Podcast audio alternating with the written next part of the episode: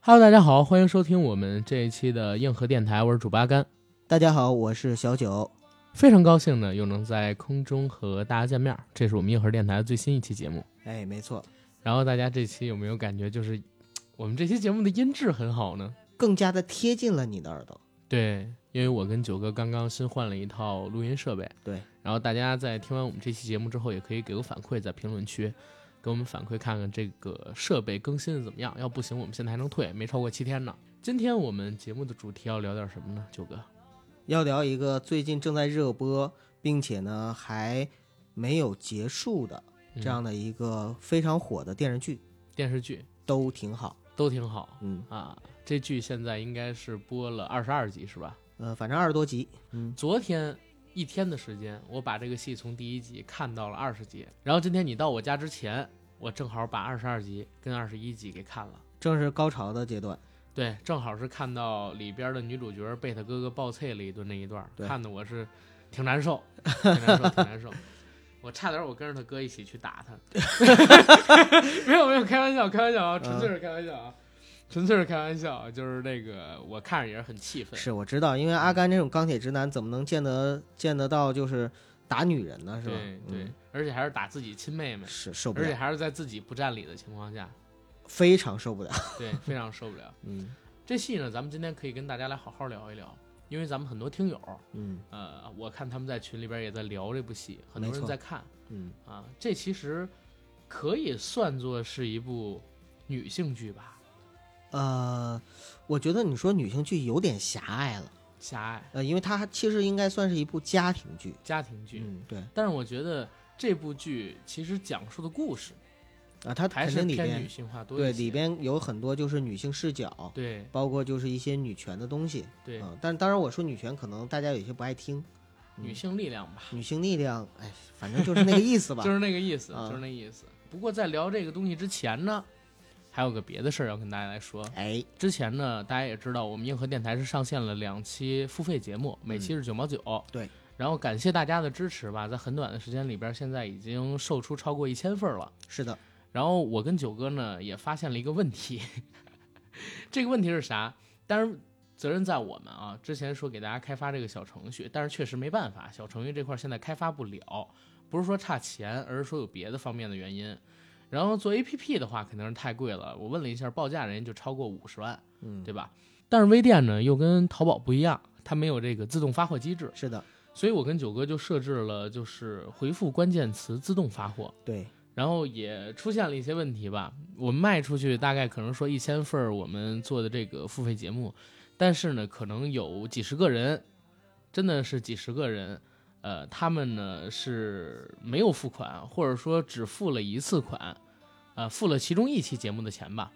然后在回复关键词的时候就把这个两期付费节目他们的百度验证码全都给要走了。然后，当然我知道有的人可能是因为回复错误，有的人呢可能确实就是想贪点小便宜，但是我觉得一期九毛九不至于吧。呃，咱们绝大多数的听友，我相信他们也都看到了，这上边还有其他链接，但是都选择了补齐。啊，这上边的货款，阿甘，你开过超市吗？我没有开过超市，就你要开过超市，你就知道，他总会有一些人可能会干一些偷偷摸摸事儿。对，这个很正常，很正常，这不是什么问题，不成问题的问题。但是我觉得是这样，你从超市的话，最起码的也比咱们这个东西贵。你一期九毛九的音频，然后还有人就是拿了这个音频不付款，这让我觉得很，而且关键是啥？你从超市里边拿了，对吧？嗯。但是我不知道你是谁。对，但是咱们这个东西就是讨厌在哪儿？我还知道他是谁，我知道他的 ID，我知道他的微信，然后甚至有可能。他还提前就是把手机号啊、家庭地址全都绑在上边了。其实可以这样，我们先给大家一点时间，因为有些人可能真的是他那个忘了或者怎么样。对对。呃，然后呢，如果是到一定时间之后呢，他确实没有的话，我我看后台有一个功能，就是我们可以关闭他的购买。对，可以拉黑他。就是以后的话就禁止他购买就行了。其实这个东西我觉得，首先它一定是极少数的。我们广大的听友真的是素质特别高，而且在跟我们聊天的时候，我就特别感恩。为什么？因为我们的所有的这个商品，大家给了都是五星好评，都是五星好评，而且真的都是给了我们非非常大的支持和鼓励，这个我特别感激。对，然后呢，就是有几个我们发现他想占便宜吧，其实这也是人性。嗯，我们下次如果再发现这样的情况，我们也跟呃我们的听友朋友说一下，对，我们就直接是就是选择关闭他的购买权限。下次我们再有这个付费节目的话，他就不买就 OK 了。对。嗯，然后值得说的一点就是，呃，大家千万别以为是机器人在给大家后台回复，真不是。我跟九哥是轮流登这个微店的账号，然后给大家一个一个去回复的，一点都不开玩笑。这两天我那个手机都没有开过，就是铃声，全都是静音功能。对，要不然的话就一直在震，一直在震。这个后期咱们肯定得想想办法，就是这小程序不管怎么样还是得开发出来。嗯，嗯，然后甭管有什么困难吧，咱们得赶紧克服了，是的然后把这事儿弄一弄。反正也是谢谢大家吧。然后我们的常规节目不会停止更新的，咱们有听友问过，说你们以后是不是只是付费节目了？这个大家放心。对，嗯，我们常规的节目依旧按照五天到六天的频率给大家更新一期，然后付费节目有可能我们一月上两期，有可能上一期，也有可能这月就不上，这个是纯粹看心情的，因为大家也可能看见，就是一共才卖个一千块钱这几天。我我们拿这个钱，纯粹说实话，就更新更新设备啊，什么杂七杂八。你要靠这个养家糊口，我们就不定这价格了，对吧？嗯，对，其实我们定这个呢，阿甘的初衷也是为了说，让我们更多的朋友能够听到这个节目，并且是在我们电台安全的情况下，对，因为愿意花钱买这个节目听的，我觉得都是咱们的就是铁粉儿，是是吧？忠实听友。然后再说一个最后的事儿啊，就是咱们现在发的不都是百度云的链接嘛？嗯，然后这个百度云的链接，大家在点击之后，你可以看到我们附送了一个验证码，把验证码收取，就可以打开这个链接，看到里边的音频。这音频呢，这个音频你可以在线听，也可以在百度云里边下载。如果说你是用微信点击的我们的公众号，然后点开的微店，再点开的这个链接，呃，可能有的人跳转不行，那你就把这个文字给复制一下，复制完了以后呢，你放到自己的微信聊天儿，或者说放到这个浏览器的链接里边，都可以打开这些音频的。是的，这是目前我们能想到的最合适的一种方法了。我们硬核电台已经在全网的各大播客平台同步播出，欢迎大家收听、订阅、点赞、打赏、转发我们。同时，也欢迎在微信和微博平台搜索“硬核班长”关注我们。也同时希望大家来收听我们的付费节目，有两期喽，一期是西部之殇，我们的两周年特别节目，还有一期是我和九哥，呃，带领着我们的听友朋友去泰国玩儿录的节目《嗨泰之旅》。呃，里边的内容呢挺十八禁的，大家也可以去听一听、看一看我们到底是怎么玩的。如果有兴趣，可以参加我们以后的呃泰国行也好、日本行也好，或者说欧洲的这种自由行也好，到时候我等着大家。欧洲是荷兰吗？欧洲不知道，然后如果想加群啊，加这个我们群管理员 J A C K I E L Y G T 的个人微信，这是我们管理员，让他拉您进群。嗯然后最后再说一句啊，这个管理员是我平时一个根本都不登的号，我每天只登录一次，然后拉大家进群，大家别以为这是真人。你跟我说话的话，我可能得第二天、第三天才能看见。所以你要真想加我好友，你进了群之后直接加我大号的好友就行了，不用加这小号。他拉你进群之后，你完全可以把他删掉，好吧？嗯，哎呦，广告太长了，赶紧进正式的节目吧。现在电视剧里广告也挺长。对，哎，我现在在这个腾讯视频上边看都挺好，嗯，然后每次一打开腾讯视频，里边都挺好的这个电视剧集，先映入眼帘的不是片头曲，嗯，然后是一个长达一分钟的姚晨给唯品会做的广告，对。就是说买什么衣服上唯品会，买什么东西上唯品会，对。然后就跟今年看《延禧攻略》一样，《延禧攻略》也是有好多这种定制的啊，广告放在片头或者说是片尾，对，《延禧攻略》是很很聪明，对，人家是有一个就是延禧小剧场，小剧，场。姚晨这个也差不多呀，这嗯啊不是姚晨还是口播的广告，对对对，对，但是我从来都是略过，你甭管是小剧场也好，还是姚晨这种口播也好。嗯然后这个戏呢，九哥你是什么时候看的？嗯、也就是前阵子吧。其实我最开始的时候是跟着九嫂看《嗯逆流而上的你》呃，就是马丽和潘粤明主演的那版。没看过。呃，那版其实电视剧呢比这个都挺好，要稍微显得轻松一些。它也是一个就是轻喜剧。嗯呃，之所以我们看，是因为它也是从中年危机开始切入，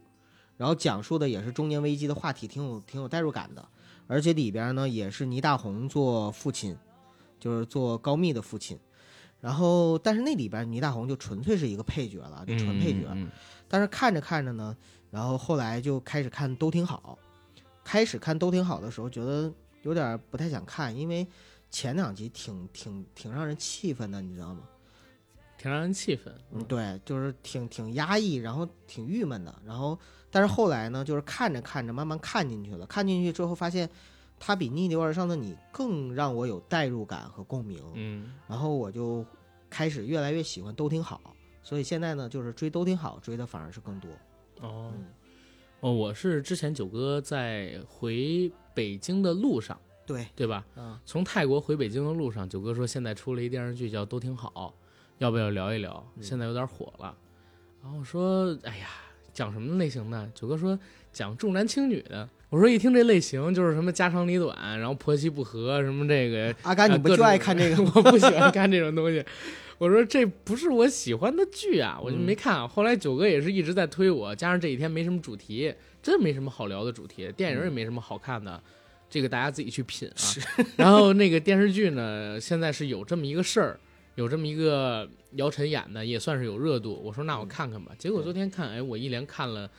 二十集吧，也是啪啪啪，真香真香，啊！这戏其实不错，不错。当然不错了。但是我也不会推荐给你。对，但是我开始的时候啊，有一个错误的认知。嗯，我刚打开这部戏的时候啊，里边哎，我说哎，京腔京调啊，开头来一句，哎呀，后来我才发现哦，是苏州评对，弹，那是评弹。对，嗯，就是不是北京的事儿，但是还是有一个败笔啊，嗯就是这戏里边几乎每一个人都是北京话，你知道吗？还有儿化音什么乱七八糟的，嗯它不是那种江南的语音，啊，你说这个是败笔，其实我觉得里边最大败笔不是这个，那是谁？是最大败笔就是总是动不动开始变成美食节目，啊，然后开始做那种各种美食，就食魂者的那个。嗯但是关键是美食做的又不好看，我们又没有食欲，真的觉得做的很一般。是。嗯但是我在这儿先先聊一下这个食魂者啊，我先问你一问题，因哎为我跟九哥本来想后边聊的，嗯，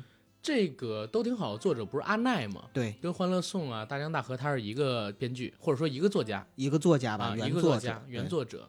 然后这个《拾魂者》呢，是零四年他出版的第一本小说的名儿，嗯，所以我其实因为我没有看过他的作品，我对这个人不了解，我就是提这么一个问题啊。如果听友有知道的，可以在下边回答我。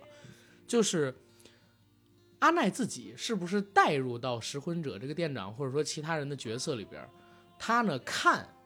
这些在拾魂者吃饭的人经历的故事，有没有这样一种感觉？呃，总之，其实一个作家他的作品越来越多之后啊，对他自觉不自觉会把自己的作品连成一个宇宙，对，这个是很正常的一个现象。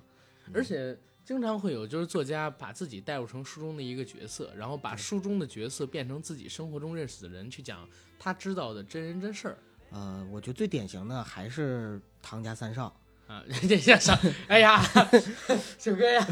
我不是他粉丝哈啊，但是我我确实是就马上就想到他，因为第一，你看他的作品里边啊，就是全都是他自己，包括他的很多粉丝网友的名字，全都写在里边，而且他把里边最重要的，或者说他第一本《光之子》里边，嗯。就是他就是这个典型的男主角，就是常公威，因为唐三应该叫张张威。吧，那个女主角就是他的就已经过世的妻子，就是木子墨，就李默，在作品里永远都能看到他的影，他就是属于你说的那种龙傲天的那种那种情况。是吗？嗯。但是我愿意举其他的例子，比如说严歌苓啊，啊，严歌苓，你像《你这比我风华》里边高级多了，对呀、就是你突然从阿奈变成唐家三少，你、嗯哎呀，这然后一下又到严歌苓，我们就过山过山车。对呀、你像严歌苓，她那个很多小说里边都有一个角色叫穗子。嗯。啊，像这次《芳华》里边就有一女孩叫萧穗子，对吧？然后这个人其实很多情况下都是严歌苓她自己的一个代入，啊，严歌苓自己她把自己的生活给写出来，然后作为一个记录者，在这个小说里边见证这些。你看《芳华》里边那个钟楚曦，我女神演的那个萧穗子，不就是做一个记者的工作，后来变成一个小说家，然后还留美，到最后的最后，萧穗子不是穿了一个蓝色的裙子，梳了一波浪吗？嗯，这个发型就是九十年代的时候，然后严歌苓她自己常有的这么一个造型。所以这个东西啊，我觉得作家很多东西是共通的。是说回这个都挺好，都挺好。我在看第一集的时候，第二集的时候，哎，给我一个感觉，就是这个剧啊，果然是正午阳光出品的。就是首先呢，很严谨，还原当时的时代风貌，还有哎，对细节的非常好。唯一一个让我觉得啊，就是不是那么严实的地儿吧，就是那些学生穿的校服都太新了。那些学生穿的校服都太新了。你说新是指就是说他们穿在身上感觉好像是新衣服那种感觉，对，新衣服那种感觉，不是那种常穿的那种感觉。对，因为你要是回到咱们小的时候，应该跟你年代差不多吧，九哥都是八零后，他们对，就是那个年代啊，跟你的年代应该是差不多的。那你上初高中的时候，哪怕是女生爱干净，嗯，这个校服因为学校让你必须得穿，而且一周七天里边 最起码得穿四五天，对对对。不管怎么样，一定都是有一些磨损啊等等的东西，这个是。就是我在看第一集的时候发现的一个小的一个，也不叫败笔吧，因为这个可以理解啊，嗯，这可以理解。整个剧呢，还有一个就是让我并不太理解，哎，但是这也说明啊，也说明咱们国家现在面对一个问题，面对一个问题，就是我在看这部剧的时候，我发现了跟最近几年我看到一些影视作品都能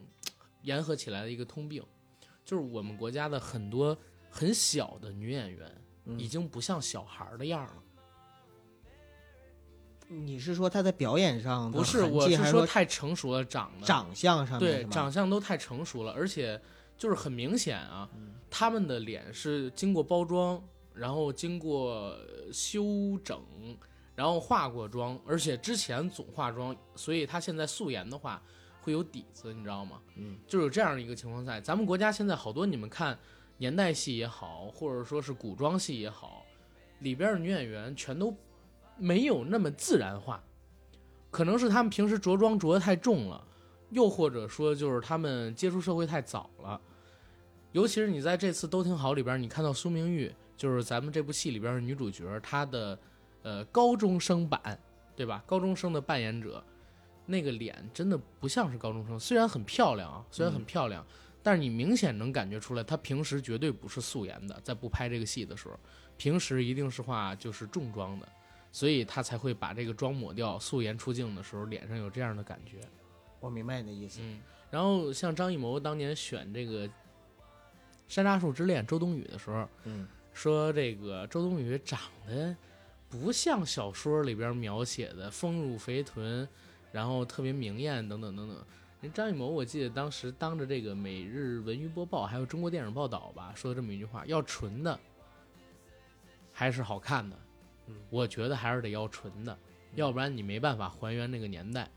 说你别看周冬雨长得不像小说里边那样，身材特别好，然后特别娇艳，但是呢，她脸上有一种清纯的感觉。你现在在中国，这这句话就不是张艺谋说的了啊！张艺谋说是要纯的还是要漂亮的。然后当时他那哥们叫张伟平，张伟平说我们找了一千三百多个女孩。没有一个是纯的，现在在中国就没有长得纯的姑娘，知道吗？长得干又长得纯的。后来我一想，那才是几几年？零九年、一零年，当时拍《山楂树之恋》。对，反正是十年前。十年之后，现在我们看剧里边的这些少男少女，尤其是少女，我觉得都没有少女感，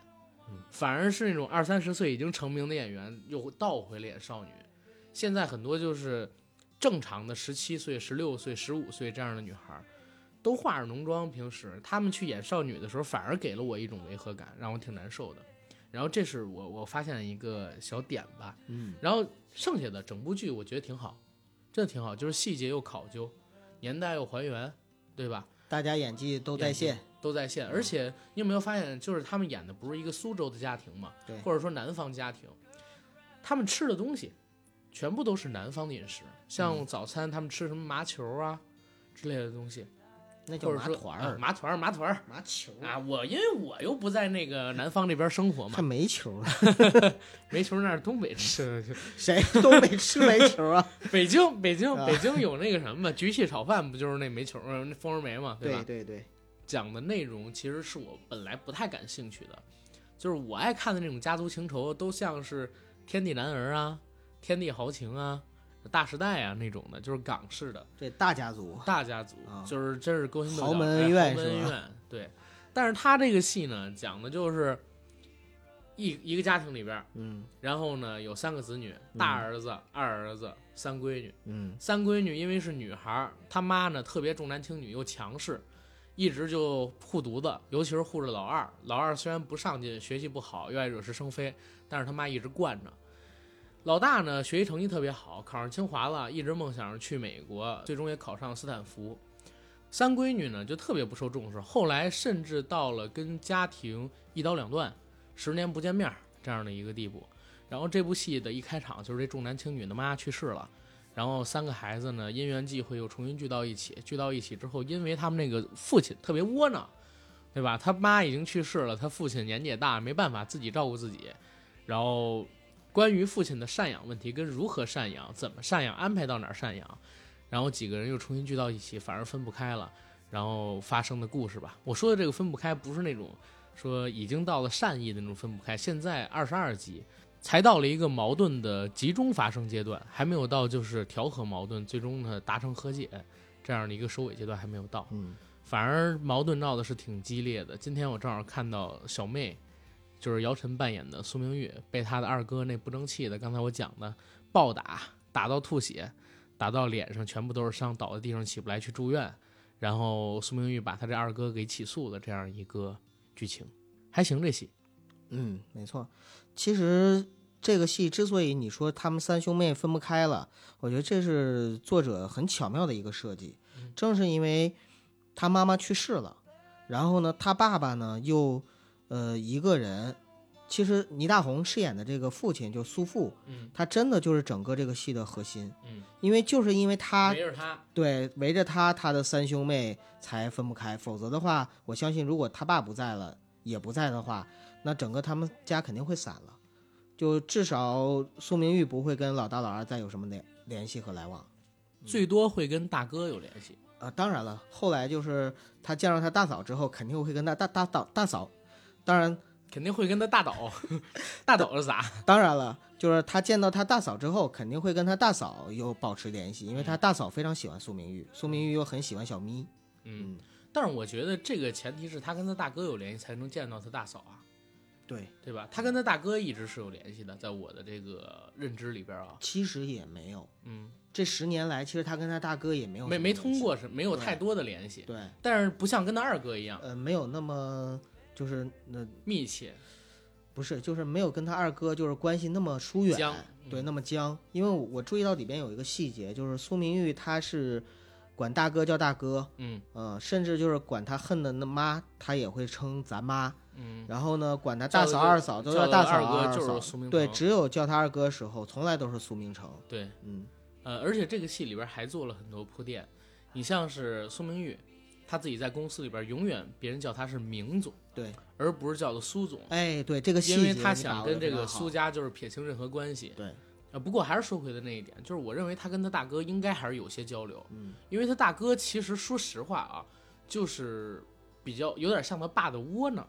但是又没那么窝囊他不只是窝囊，啊，然后还有点自大，我觉得。呃，好面子，好面子爱吹牛，对，然后呢想担当，但是又没有担当的能力。能力这个其实跟他爸是继承了下来的。他爸都不想担当，关键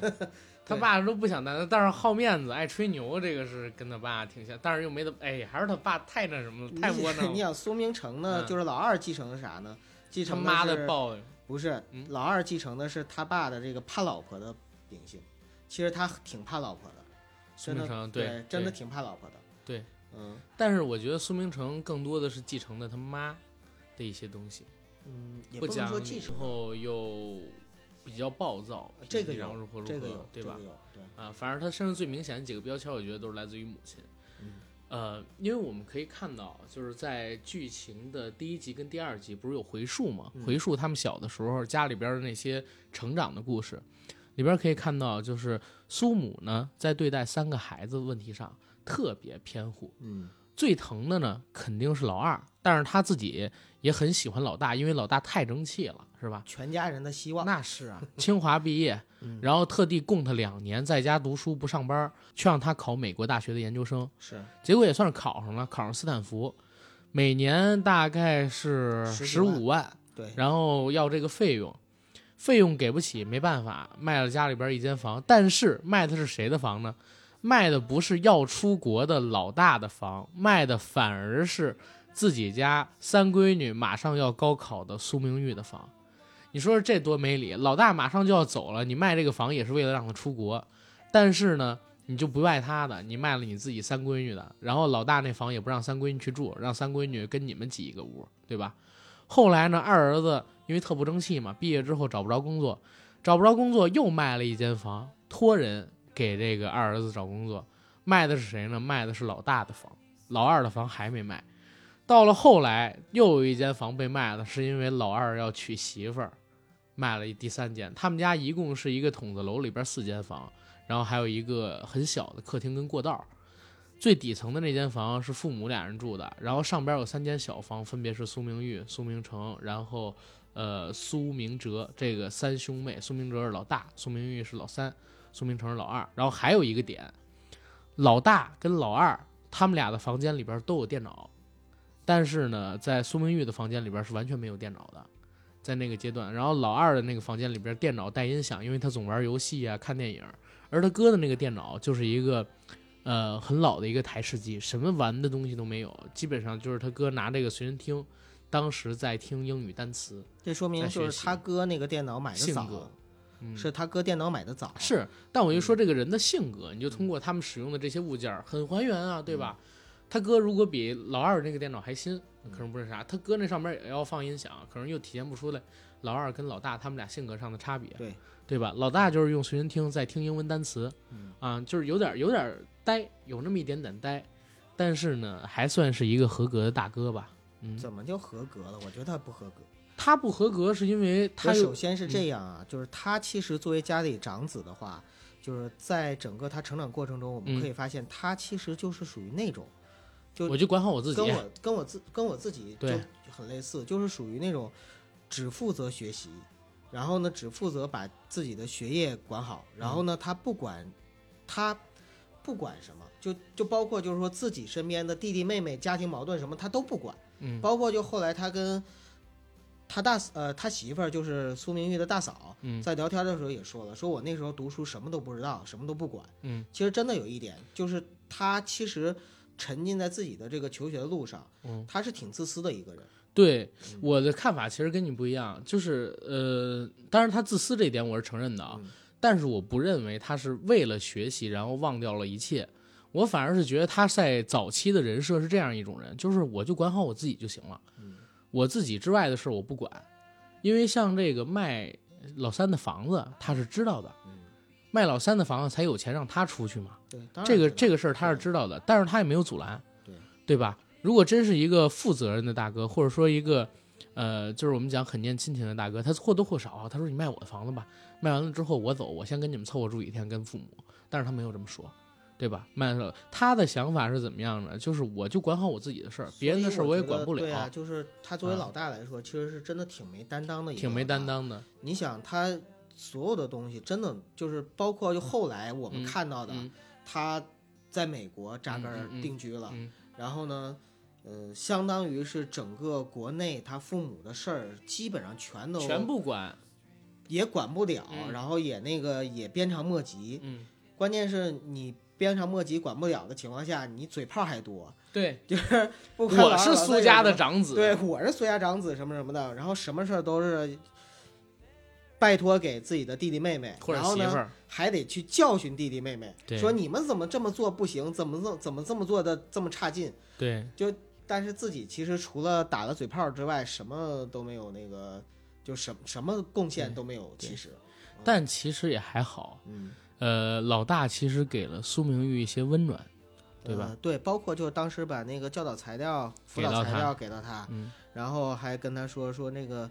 嗯、在明玉，你要知道，国外等着他。对，像我们这样的家庭，唯一要想改变命运、出人头地机会就是学习。等对对对，呃，这话没毛病，而且后边也有一些事儿，你像是苏明玉，我今天看到这一集，苏明玉被苏明成打到住院了，嗯。然后呢，老大的媳妇儿当时呢正好在照顾苏明玉，老大的媳妇儿呢就把这个消息告诉了所有苏家的人，嗯，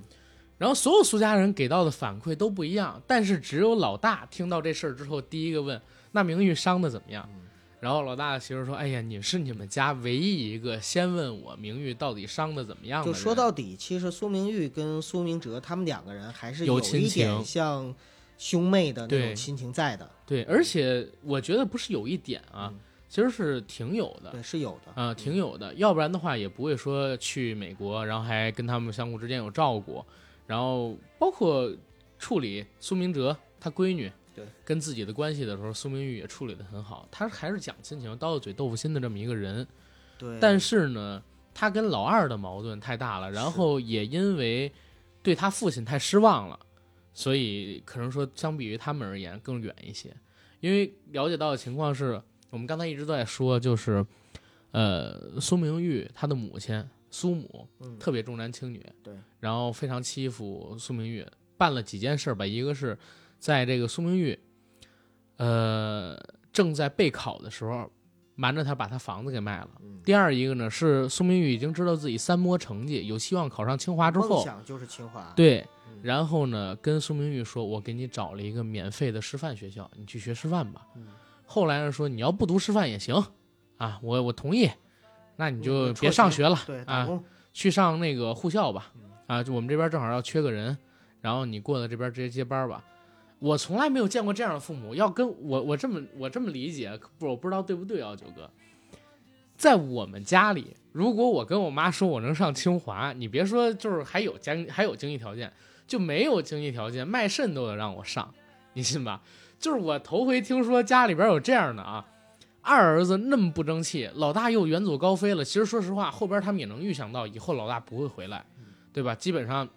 除了给点钱之外，就等于没这孩子了。而且到后期我们看到，其实也没给什么钱，反而是老三明知道他能有出息，然后你清华出那会儿已经快两千，呃已经两千年代初期了。已经两年，呃已经两千年代初期了，就是大家观念已经开始改了的情况下，不让孩子去上好的大学，让孩子去读师范，我都真的想不明白这个家里边怎么想。可能他也想着怎么想控制这个孩子，别让他太有出息了，然后不是不是最后报复。他不是控制，真不是嗯控制，因为真的这种观念在我们的生活里边有很多人有，只是你不知道而已。阿甘，嗯，呃那，你们那边可能会很多，我这边我接触到的几乎没太多。对你你你说我们这边我是北方的，但是他演的是一个南方的，是，就是这个观念在很多的家庭里面都有，或多或少都有。我自己首先我的同学里边就有这样特别重男轻女的长辈，嗯就是我的同学的长辈，嗯呃，有他奶奶，嗯呃，爷爷奶奶，然后还有就是另外一个同学，他的那个就是本身父母也是非常重男轻女。我们就举一个大家非常熟知的例子，就是《欢乐颂》里边演的，就是《欢乐颂》里边的那个樊胜美，樊胜美，樊大姐。其实她当时哎，你叫樊大姐，把人从三十出头变成了四十多。变成五十多 是吧？对，我现在管五十多也叫大姐。我也 是，我都是叫大姐。对，就是樊大姐，确实就是她演的就是这样的一个家庭，就是在原生家庭里边，因为重男轻女，她受到了很多不公平的待遇。嗯对，甚至包括就是她脱离了原生家庭之后，她仍然要受到原生家庭不断的去羁绊、羁绊、羁绊。呃，但是呢，那个《欢乐颂》它的着着力点跟这个不一样，所以它展现的方面和层面也不一样嘛。像这个里边呢，它其实说实话，呃，苏母骨子里边，她就是有这种就是认为自己的女儿他就说了，女孩读那么多书干嘛？对，这这是这个非常老旧的一个观念，但是呢，他的观念也不完全是因为说，呃，就是只是说我天生骨子里重男轻女造成的，有几个几个点啊，比如说第一个，呃，就是苏明玉因为超生，我忘了是在小说里还是在哪儿，反正我在微博上看到的，就是苏明玉因为超生，他是他们家老三嘛，嗯呃，超生，然后那个结果导致就是就是倪大红演的苏父。嗯，就是被降到了这个图书馆，就是相当于他的工作因为苏明玉导致了就整个都不好，然后家庭也不好。只有苏明玉是八零后吗？不是吧？不，反正是苏明玉是超生，嗯就因为这一点，其实也是让他妈非常就是不喜欢苏明玉的一个原因。嗯然后第二个呢，是在后来就是老大的媳妇儿就是高飞，她那个在美国生生产的时候，然后因为生了孩子，苏母知道是女孩儿，就是给自己生的是个孙女儿，对，不愿意啊去，不愿意。去去美国照顾。对，当时其实相当于是大嫂跟苏母之间，就婆媳两个人之间就产生了一个裂痕，或者说一个一个心结吧。对，但是在电视剧里边这些其实没有太提及，所以看的时候有点突兀。电视剧里边他是一一嘴带过，就说那个耳水失衡的时候，然后那个倪大红演的说那是因为你妈不想去那边照顾你坐月子，对然后说我耳水失衡，但是跟这个小说里边比较细致的描写相比，这个太浅了。对他就是一笔带过了。但是其实如果我们就是去真正看的时候，也能体会到，就是说在这些细节里边，就一方面苏母是特别的重男轻女，但是另一方面呢，就是其实他的性格里边吧，不光是重男轻女，他还有就是特别强势和特别，就反正在他们家里面，他确实是一家之主哈。对，苏父也当不了一家之主，太强势了，太窝囊，太窝囊。而且刚才我特别认可阿甘说的一句话，就是苏明成特别像他妈。嗯，因为他他为什么对苏明玉特别不好？然后而且他打苏明玉都不是第一次，他以前都打过苏明玉。对，因为苏明玉说：“难道你还又想打我什么的？”就之前台词里有，就其实打肯定是打，他小时候肯定是打过苏明玉，但打这么狠，可能是可能是第第一次但是你想，他打苏明玉，还有就在家里边，就是小的时候指挥苏明玉让他吆五喝六的，干嘛干这干那的。嗯，其实这些东西他是跟谁学的？跟他妈学的呀。对呀就是所有的一切，他对苏明玉的不好，其实都是遗传自他妈妈对苏明玉的不好。对，嗯，反正我在看这部戏的时候，我是觉得，其实我最讨厌的人还不是苏明玉他妈，我最讨厌的人是倪大红演的这个苏爸，知道吗？我是觉得实在太怂了。举举一个简单例子，大家有人可能看过这部戏，可能没看过这部戏。是他的一半儿特征，还有一半儿特征叫作。作，你听我说啊，那个孩子嗯，正在被苏母训，苏母训的已经很过分的情况下，要搁别的家长里边儿那个，比如说我吧，要我媳妇儿敢这么训孩子，我肯定早就护着了，或者跟他一起训。但是看我生气还是说舍不得，这两个谁占上风啊？嗯然后，但是我肯定不会像他那样，苏父是怎么做？赶紧把饭扒上两口，赶紧吃完，吃完了之后躲到卫生间去，或者说站在他们家的一幅画前边，举着两个拳头。太然后这对，真的太惹事儿了。我是觉得，就是苏母一个性格那么强的人，怎么能看上这样的男？就是谁会嫁给这样的男人？就是这么窝囊的男人，对外也成不了事儿，对内也成不了事儿的哎这种。反而是正因为这样窝囊的男人，才能跟苏母这样性格人可能过一一辈子，对，对吧？也没准儿。对对对，我忽略了这一点，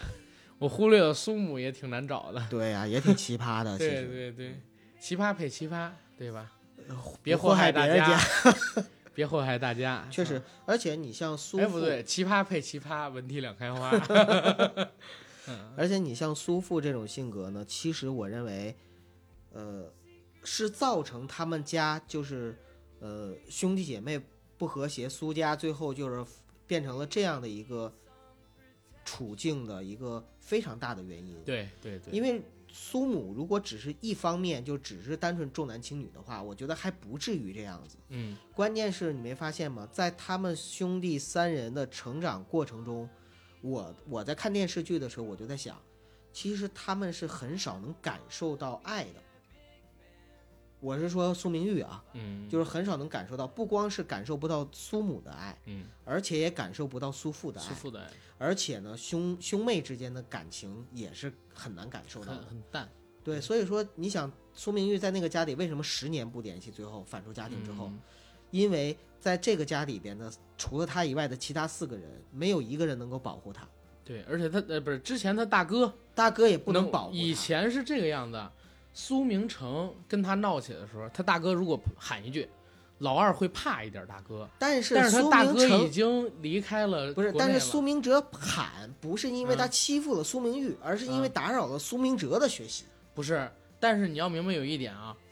咱们现在看到的第一集里边，他大哥自己已经知道嗯斯坦福录取了，但是是是半奖，嗯上不了这个，所以他当时那些时候正在生气。嗯但是有这么一个镜头，就是那谁，那个苏明玉说：“大哥，你管管。”也就是说，之前在出事儿的时候，他让那个大哥管，大哥还是会管个事儿。但是在那几天里边，可能说他大哥就是因为我始终认为他跟他大哥还是有点亲情的。嗯，他大哥是自私，也是有点窝囊。但是呢，对他还是有一些照顾，跟这个老二是完全不一样。但是等他出国之后呢，变成等他出国之后就完全。所以对整个这个家里边，对苏明来说，不光是没地位，还没有人保护他，也没有人给他任何爱和温暖，所以他真的没有任何的理由留在这个家。哎，还有一个镜头我印象很深啊，就是他们在一起吃饭啊，然后他妈夹鸡腿是吧？对他妈夹鸡腿给了老大跟老二，然后他爸呢，这个时候夹起一鸡腿给苏明玉，然后苏明玉不要。知道吧？也就是说，他爸其实心里边可能说没有这么重男轻女，或多或少会有那么一点儿啊，但是肯定心里边还有这闺女，就是窝囊，太窝囊，然后怕他妈，不敢承担事儿，也不敢教训他妈，给这闺女一点好气儿受。但是最让我生气一点，为什么我最恨倪大红，或者说最讨厌倪大红？苏明玉他妈都已经挂了，在挂了的情况下。然后这个倪大红，这二十多集就一直在自作自受，你知道吗？你知道为什么吗？因为在他的骨子里边啊，作只是外表的表象，包括怂也是外表的表象，骨子里自私，自私，对，自私这就是核心。对，你看他对儿女的这种感觉和对儿女的爱，我们看不到有什么奉献。对，而这个跟中国很多父母是非常不一样的。对，但是，但是啊。确实，在中国有很多这样的父母，嗯，这个不可否认。就是对于父母来说，我们不是说父母就一定是天性伟大的，然后我爷爷就这样，孩子 就是奋不顾身，或者说就是百分百的付出的，绝对不是这样的。在很多家庭里边，父母其实也是有自私的一面，有自私。你像我给你举个例子啊，我爷爷对待别人都特无私，然后对待自己家里的人的时候就很那啥。哎呀，咱俩是一个爷爷吗？我爷爷也是这样呢。哎呀，一声叹息，同时一声叹息，一声叹息。我跟阿甘都是属于家里的大孙子，对吧？对。呃，但是呢，我们真的就没有受过就是那个爷爷奶奶的好。哎，我奶奶对我还行。我我我我奶奶，我我妈过门之前就去世了。啊啊！所以我也没受过好。关键是我爷爷是唯一的一个孙子，但是对我也从来没有什么好。小的时候，对，跟我是差不多的。嗯啊。然后接着来说，喂，也没准啊，也没准啊，因为我觉得我爷爷对我还行，就是我爷爷对我爸不行。我爷爷常说这么一句话，就是“君子抱孙不抱儿”，啊，知道吗？啊，但但是呢，确实对我爸有时候太过分了，这个就不聊了。是替你爸鸣不平啊？对，当然是替我爸鸣不平啊。但是我爷爷也是，我觉得对我吧好也有限。呃，现在也不说的是斯人已逝，这个东西是是逝者为大啊，就咱们不拿来调侃。我再说回倪大红老师啊，因为倪大红老师在这个戏里边，我是非常喜欢，是吗？不是他演的我喜欢倪大红老师，我不是说喜欢苏富啊，对，就是为什么呢？是因为在这个戏里边，首先啊，每个人演技都还在线，无论是大哥，我我跟你提个反对意见啊，大嫂啊，高飞啊，高飞，因为今天正好是演到这个。苏明玉被打啊，然后倒在地上，已经吐血了啊，满脸都是血，趴在那儿。嗯，那大嫂看见苏明玉，然后我给你学一下啊，大嫂走到车库，看见倒在血泊中的苏明玉，有点像那个于谦的媳妇儿看于谦就是纹完身之后倒在血泊中那种反应一样啊。明玉，你怎么了？然后怎么了？然后啪跑过去，明玉，你没事吧？已经倒在血泊中了。然后那个姚晨麦苏明玉说。大嫂，我被人打了，然后啊，谁打的你啊？怎么打成这样了？然后那个苏明玉说：“大嫂，报警吧。”啊，我说怎么不是先报幺二零呢？如果大嫂就，啊行，那是打过去，那谁打你啊？然后那个姚晨说：“ 苏明成。”这这是在那个就是幺幺零 跟幺幺零说，对对，跟电话幺幺零说。然后关键是就是大嫂当时那个反应把我给惊着了。我说这是一个就是看，就是一个倒看到倒在血泊中的亲人该有的那种反应嘛？哪怕再熟也没有，就是最起码你会有点惊慌。这个这个我真的不好判断，为什么？因为没看那集是吧？我看了啊。我说不好判断是因为嗯。我很难，因为我没有经历过，我很难用一个就是，呃，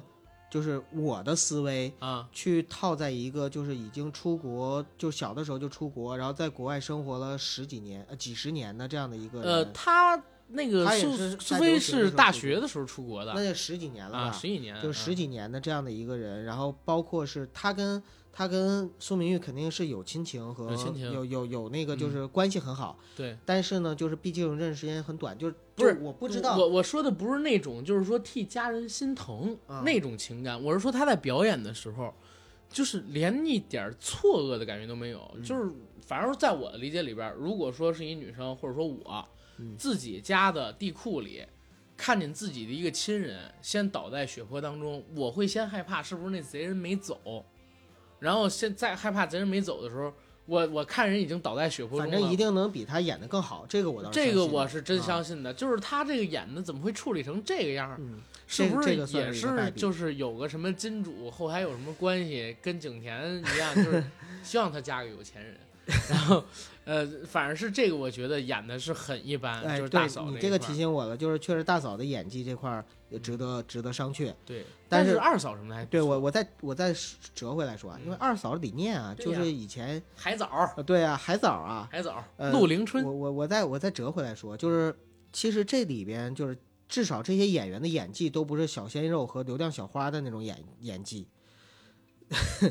最起码吃东西是真吃是吧对，至少是就是比较还是在线的吧。嗯，然后在这种过程中，包括你看我，我觉得里边这几个老戏骨演的都很好，张晨光演的也好，张晨光老师哎呀，张晨光老啊，师然后那个倪大红老师就更别说了，就包括里边苏母演技不是也特别好吗？对演的也特好，啊，对对，她是那个演《唐山大地震》里边就是陈道明的妻子的那个，嗯那个张静初后妈，对对对，张静初后妈，就是其实在这里边所有的人演技都很在线的情况下，就是倪大红老师演技还是我觉得特别让我惊艳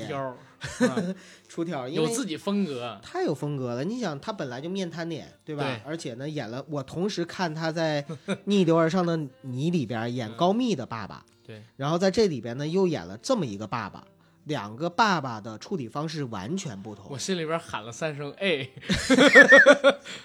我还想，我还喊了三声 B 呢，就是那个他在《逆流而上你》，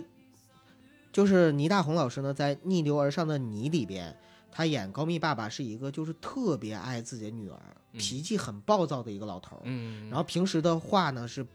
不善言辞，然后嗯。不不善于表达的这样的一个父亲。对，这个父亲其实这个这种父亲形象在中国也很多，嗯。但是呢，在他女儿遭受到委屈，然后婚礼上等等各种各样的情况下的时候，他的表现，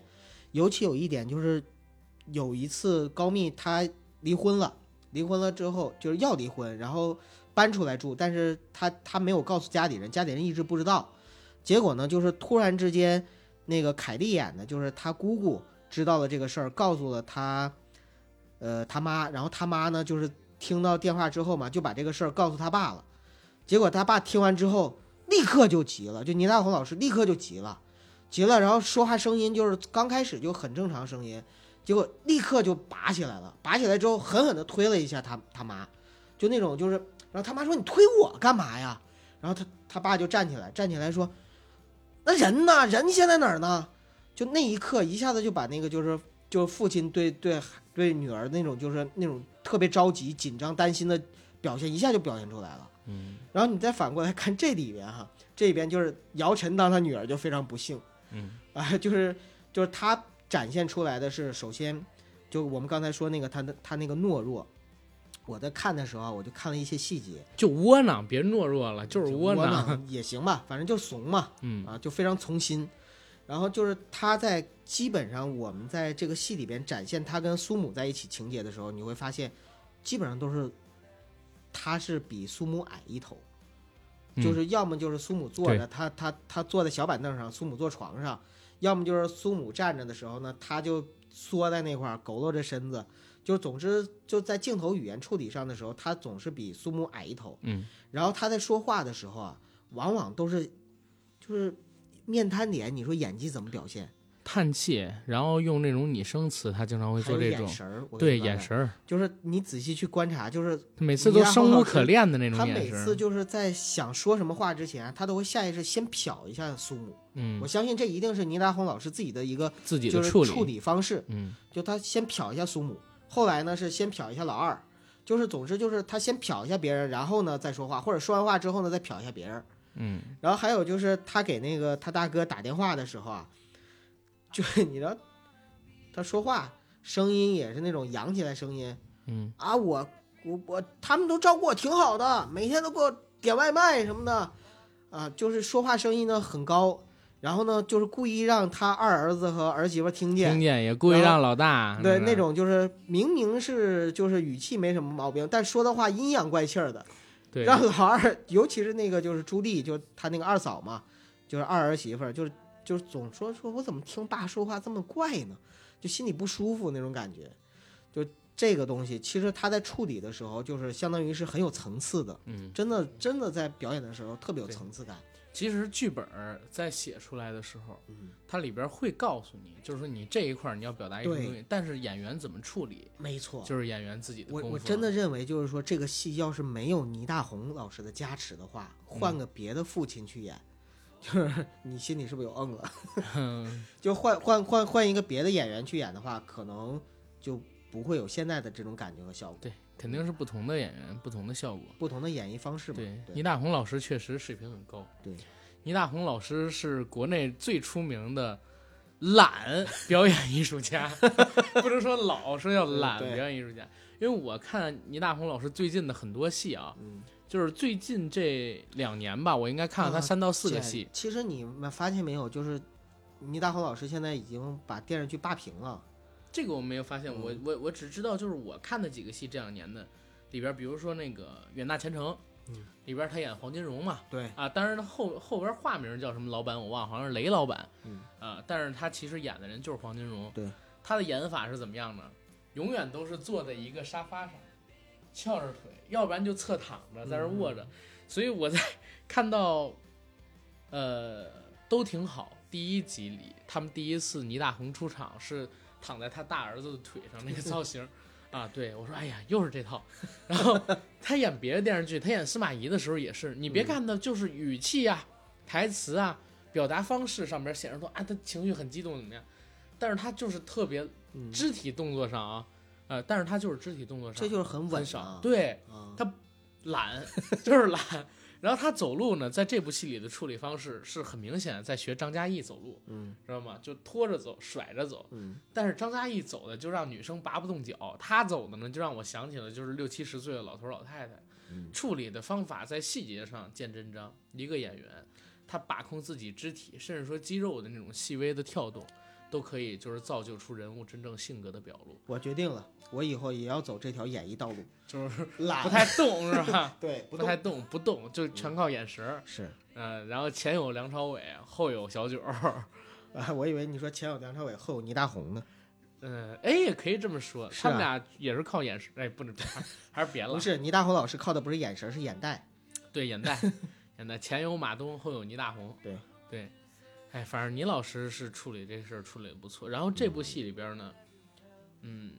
我觉得再提俩演员吧，一个是姚晨，嗯，姚晨，我觉得这部戏里边演的还行。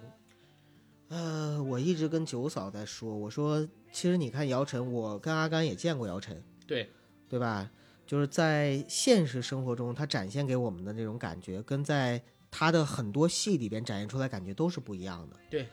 这一点其实不管姚晨风评怎么样，或者说她有多少八卦和负负面新闻，至少在你什么事儿？关你什么事儿？至少在演技上，我想说，我还是真的很喜欢姚晨的嗯，因为她真的是作为一个女演员来说，呃，在演戏上面的话，她是很很用心去表演，而且她在表演的时候，她真的是抛弃了自我。嗯。嗯。我我是这个样子啊，我其实，在看都挺好之前，嗯，我对这部戏里边的姚晨几乎没抱什么希望，是吗？因为我在看都挺好之前，我是刚刚看了《王牌对王牌》，嗯当时呢是他跟沙溢两个人，然后在里边去重现了《武林外传》。在重现《武林外传》的时候，你特别明显也能感觉到姚晨放不开，就是他演喜剧放不开，嗯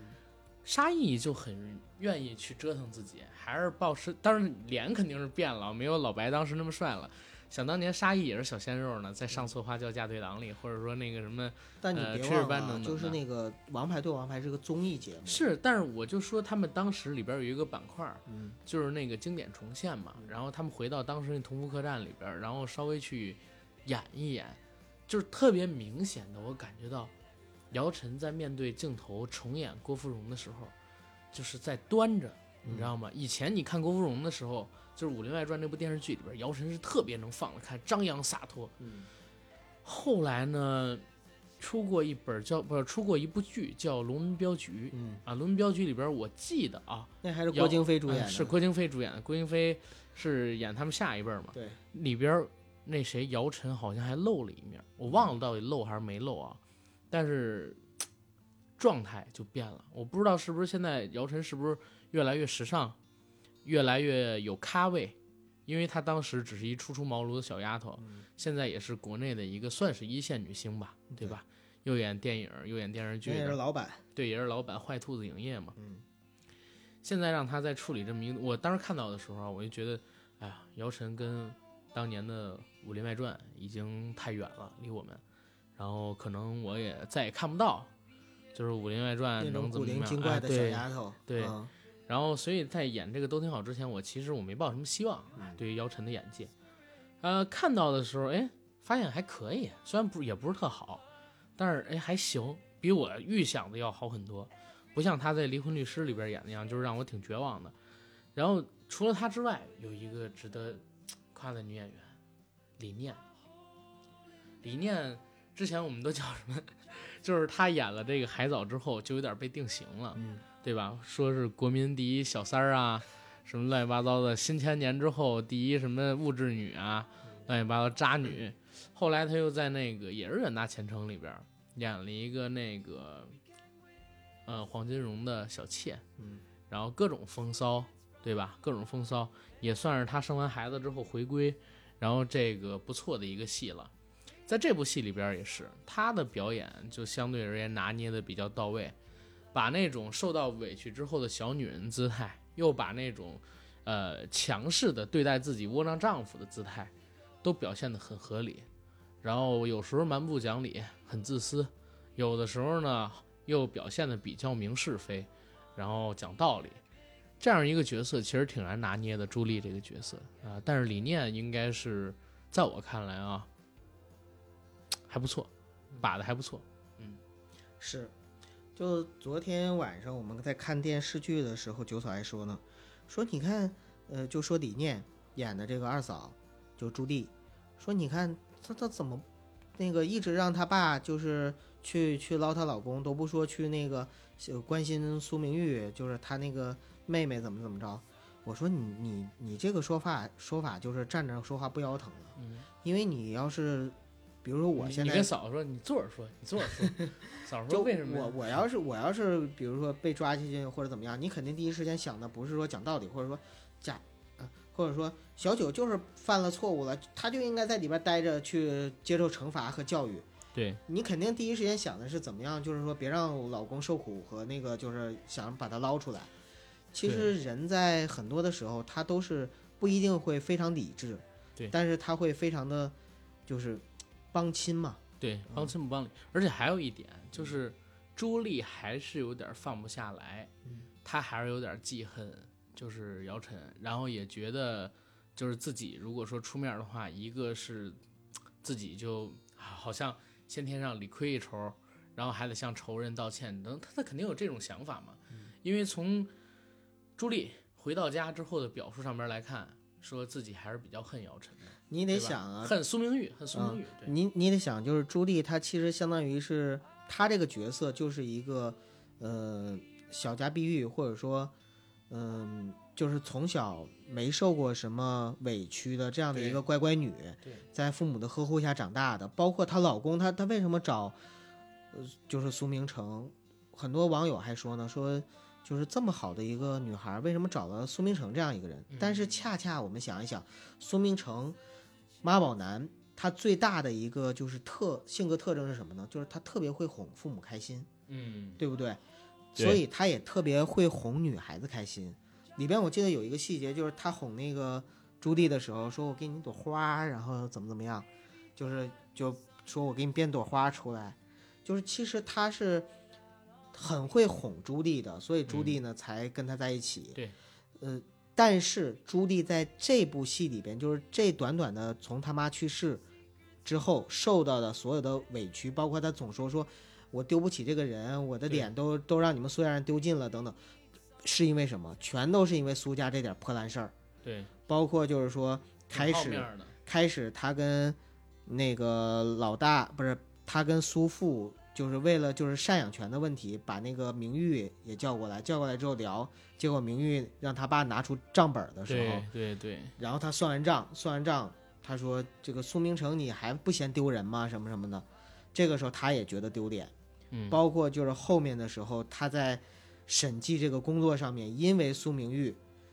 所以导致自己停职，失去工作。这个时哎，候其实他的这这块儿我要我要说明一点，嗯就是因为我呢还呃做过一些审计跟财务的工作，嗯就是比如说一个上市企业，他们那是一非常大的企业了，已经是。你要做这种财务审计的时候，如果我找到一个会计师事务所，嗯或者我找一审计公司，现在给我来做，那好，我这家财会计师事务所这次参与审计的人员，包括说做后期审核的人员，是不能跟任何公司的高管有直系或者说间接的关系的，是啊，否则是无效的。对呀、所以这个事情呢，就是因为苏明玉当时我我不知道小说里边说的好像是，呃，朱莉知道苏明玉在这个公司，但是为了想当这一次就是那这个算跟电视剧里的人设就不一样了。对，嗯呃，因为小说里边好，我不知道小说是不是那么写的，我是看到网友好像说说小说里边好像朱莉知道，那这样的话事就变了，因为是怎么样？他作为一个核算师，一个精算师，他就不专业呃了。不是，你听我说，他作为一个核算师，一个精算师，是非常非常难得能有这样项目的，你知道吗？你一年可能说，或者说三五年，你都接不到一次像电视剧里边苏明玉所在的那种公司做一次会计核算、做一次审计这样的大项目，然后他还是主导者，他做的这次项目，你信不信他就上位了？所以在我的认知当中，如果说在小说里边确实他先知道了。就是明玉在这个公司，但是他还是愿意往上走，去当这次项目的负责人也可以理解，因为他想挣钱，然后他想往上去爬爬。如果是这样的话，就对我来说，我是觉得他的人设就有问题了。啊，因为什么？因为他一开始的时候就是特别就是就是主动的去做了两件事儿，一个是要还他就是苏父的钱，啊啊，呃，就是而且要尽快的去还钱。嗯第二个呢是就是他大哥提出买房的时候，他主动的说我要承担一部分。就是从他的人设来说的话，他如果真的知道苏明玉在这个公司的话，他不应该是就是为了说我这个事业或者怎么样我去隐瞒，他不，我觉得以他的性格，他做不出这个事儿来。嗯，我觉得是这样，因为咱们都不是在那个行业里的人，就是最最最最多我就是接触过一点，咱们也不能是啥，因为其实现实生活中就有这样的事儿，你知道吗？不，我只能说啊就是说现在电视剧里给我的人设还是比较一致的。如果是小说里边那个人设，我是有点嗯不是能接受的。不是我，我又从现实生活当中说，我知道的就有这样的事儿，就是你知道什么？你是一个很好的人，你也不会在会计当中就是去徇私，嗯，然后你也愿意做这样的事情，就是给这个家长给这个钱，但是面对这样的一个重要的机会的时候，面对重要一个机会有所会因为隐瞒。你因为是这个样子，如果你不抓住这次机会，嗯，我刚才也说了，他们一个就这么一个职位啊，你几年也等不上这样的公司，然后你去主导的这么一次机会啊，所以就是在这个这不是个整个的这表因为我，不确定这个东西小说里有没有写，嗯。我只是看到就是有网友在评论，因为我没看过原本小说。嗯啊。如果是说这个呃朱莉提前知道的话，其实我也能理解，嗯。因为人一辈子能抓住的机会很少，而且这个事儿呢，就是在现实行业当中也发生过，我知道的就有这种事儿，而且呢最后也没人查。嗯，其实这个事情很多情况下，只要你自己不说，然后没有人去严查，嗯其实没有人会知道，你知道吧？大概率就是这种事儿，因为很多人帮亲不帮理，真是像苏明玉这样，然后说这人是我的谁谁谁谁谁这样的几乎没有，所以现实生活中做这种审计的情况下，经常会有，呃，朱莉这样事儿，有人为故意的啊，也有无意的，像朱莉这样，这样就是无意的嘛。嗯但是呢，在电视剧里边，苏明玉是直接跳出的说：“不好意思，朱莉呢是我的二嫂，啊，从这个法律层面上来讲，如果说最后查出了他们俩人有亲属关系，啊，这次审计是无效的，而且苏明玉可能会因为这个背上一点点责任。”嗯，所以到最后的话，就是哎，当然这这也有也要说一点啊，我知道的那几个例子里边，人家都没有这么亲的关系，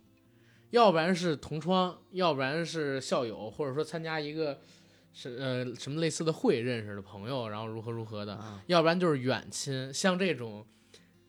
这个关键我觉得太傻了，你知道吗？这个设太大了，不是，因为我觉得这个剧情设定就太傻了，就是就是什么呢？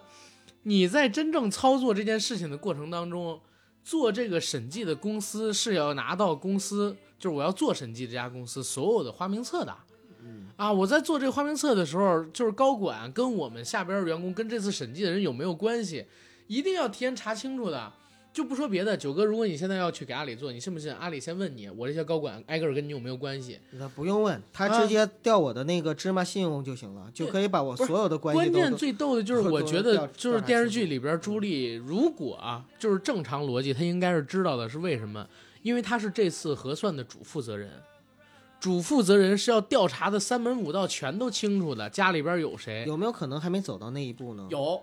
因不是不是没有没有，因为他们现在开的不是，他们现在开会并没有到那个审计那一步呢。没有，你听我说，为什么我说没有这个几率？嗯因为在开这个会的时候，已经是确认了审计负责人是向所有的股东介绍审计负责人了。嗯所有的这些你刚才说那些工作都是在前期的，啊，我明白，在定人之前的前期就已经弄完了，嗯否则这个公司是不可能推人过来的。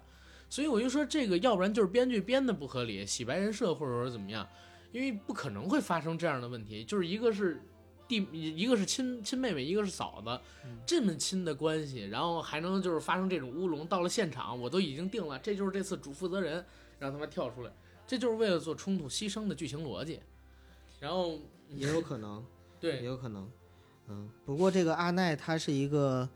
现在的一个高管，嗯，企业高管。，对他的小说里，我是比较倾向于有这个描写的。嗯，这样的话才符合人家是一个从商从过商的作者能写出来的回头东西。回头咱也看看小说吧。对，回头咱也看看小说啊。但是，如果知道这一点的，然后咱们听友朋友也可以在下边跟我们做互动啊。嗯，可以。同时在，同时一生然后再再聊一个事儿吧，就是说这个重男轻女这个事儿，就是原生家庭嘛，原生家庭。我我其实遇到这样的事情很少，很少，因为在我们家里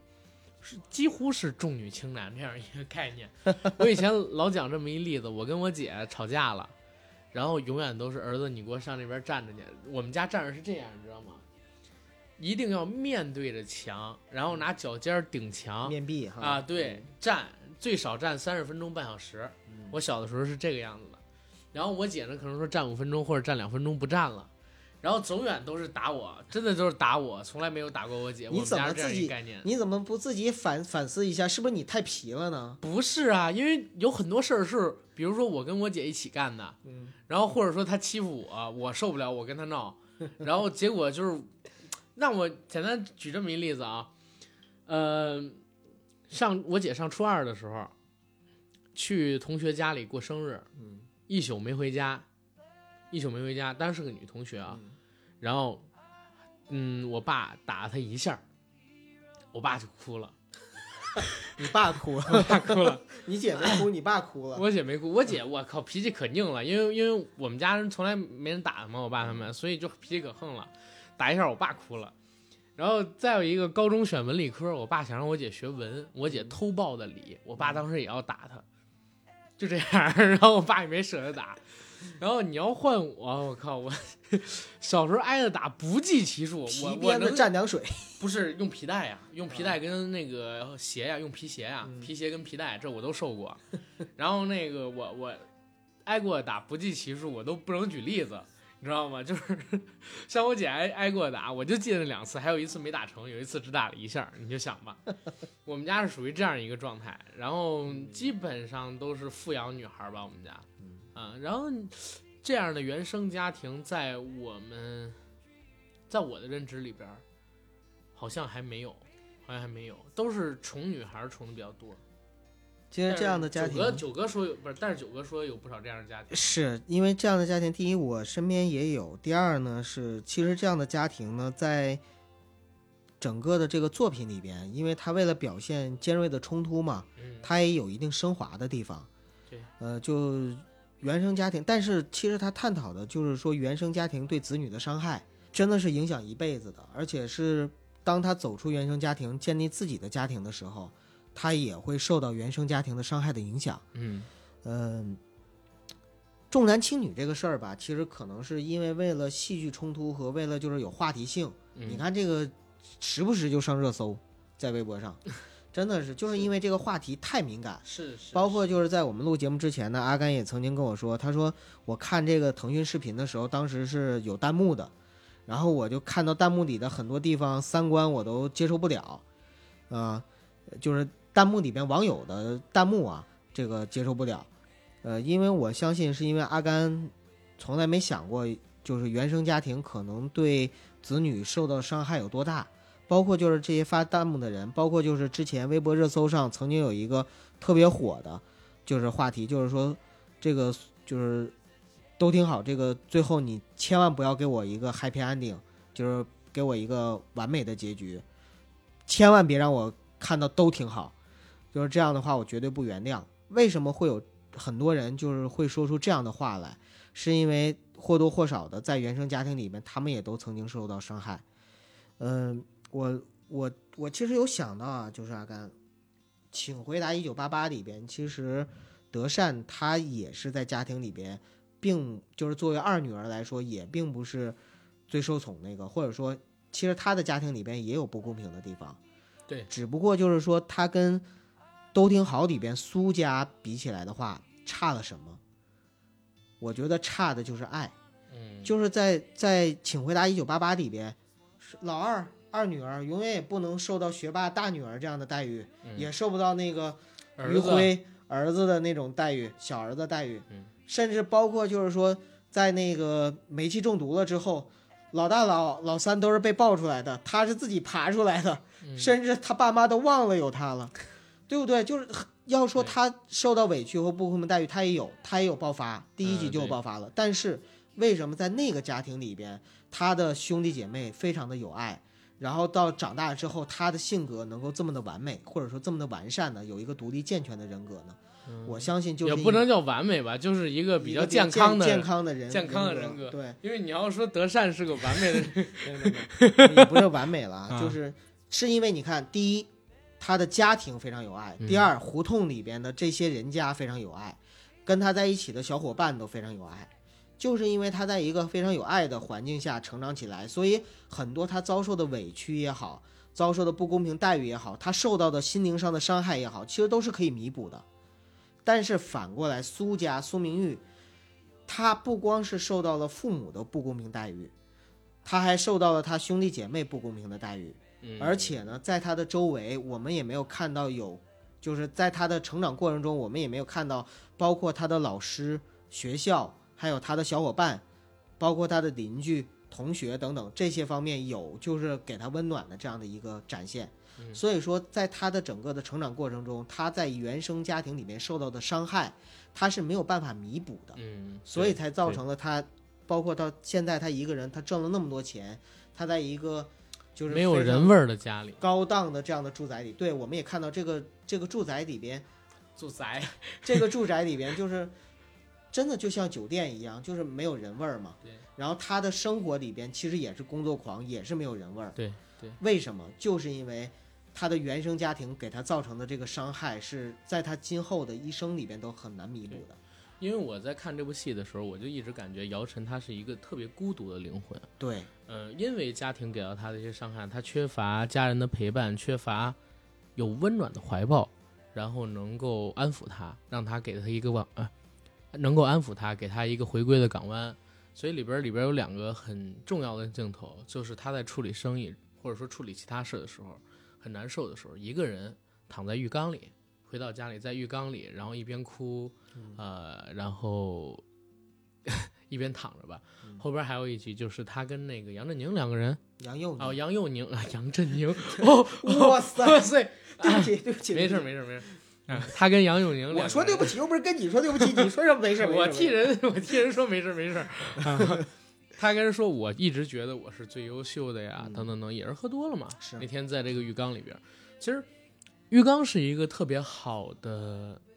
就是在表达人物啊他自己痛苦的时候常用的一个道具。是因为在那个里面，你会把自己放到一个很狭小的空间里，对吧？其实表现人物，估计要不然你就给他锁在一个，就是拍摄的时候，你要不然就给他锁在一个很窄的一个小房间里，黑的；要不然你就给他弄在一个就是浴缸里，这样是特别能表现，因为你整个人被包裹着，被一个很狭小的空间控制的时候，这个人或会感觉到或哎有安全者恰恰相。反，嗯就是给他一个特别宏大辽阔的啊，场不是景里边。那个，就是完全相反的一个概念了。嗯对，就是我说这个概念，就是表现人物估计，然后他寻找安全感的时候，都会缩在小的地方，嗯因为有东西在包裹你的时候，你会觉得自己身上啊有一层铠甲，或者是有一层怎么样。你自己回想一下，你自己觉得孤单难受的时候，是不是缩成一团，然后你会觉得更安心一些没错。啊？所以浴缸这个东西，我觉得挺好，在那里边爆发了跟那个杨佑宁 两个人的这个聊天，吐露了一些心声。呃，明玉是一个用冷漠跟无情去包装自己，然后柔软内心的这样一个人。嗯，呃，可以做到怎么样呢？像我们看到，在这部戏里边，他为他自己的父亲，在知道胃不好，而且他还是一直派人有观察的啊，才知道他父亲胃不好之后，让自己朋友每天给他送饭，而且还不透露自己的真实身份啊，然后后边搞出了一个乌龙，陪他父亲，然后去嗯，陪他父亲，然后去买衣服，陪他父亲一起去吃饭，对吧？然后给他的这个亲生大哥去找个工作，这些事情其实都是没有透露自己姓名，默默留名，不是默默的做下的这些好事儿，可以说就是刀子嘴豆腐心，心里边有温暖有热情，但是呢，确实之前被伤害的太深了，不想表露出自己对这个家庭的情感。其实，原生家庭里边，如果你对一个孩子的伤害实在是太深的话，让这个孩子拥有健全的人格，真的是一个挺难的事儿。但是你像他那个，他妈妈就是去世的时候，所有嗯钱都是嗯他出的，嗯包括就后面他的所有的做法，嗯这个也是一个特别明显的一个例子，就是原生家庭孩子他呢受了伤害之后，他回过头来，他是更愿意去反哺这个家庭的，其实是为了证明自己。对，嗯，啊、证明自己，然后可以做这些事情。我离开你们也挺好。原生家庭说这个重男轻女这么一个问题啊，呃，我说实话，我的认知确实是比较少，但是我知道这个世界上肯定有，包括从网上读到的一些故事啊，包括跟朋友他们聊到一些，包括今天跟九哥聊，嗯，对吧？也听到了一些类似的故事啊。我们并不希望这种情况呢，在未来的生活当中继续上演。希望所有的人都跟阿甘一样，不知道身边有这样的事情，或者说在你目所能及的地方啊，不会有这样的事情。呃，我最后也说一句，就是其实这部戏呢，它在名字上面叫都挺好，嗯，但是其实我们看也能看到，就是苏家每个人其实都挺不好的，对，过得都挺不好的。但是为什么叫都挺好呢？呃，我觉得其实在网上有一种说法，我非常认可，就是说，其实我们可以不原谅，就原生家庭的伤害，包括我们过去的一些经历，我们可以不原谅，但是我们可以放下。就是我也希望所有的我们的听众朋友里边，如果有曾经遭受过原生家庭伤害的朋友，在看这个戏的时候，你在产生共鸣的同时，我们也可以想一想，就是说，呃，包括就是后面苏明玉他没有，实际上没有让苏明成进去嘛，嗯，然后我相信后面的结局应该也会是一个比较好的结局。为什么？就是因为其实他告诉我们的，并不是说这个世界上有多少真善美，而是说我们我们不一定非要带着我们自己过去的那些伤痕去继续生活，而是我们应该放下。然后就都挺好，对吧？对然后咱们这期节目就到这儿呗。好，嗯，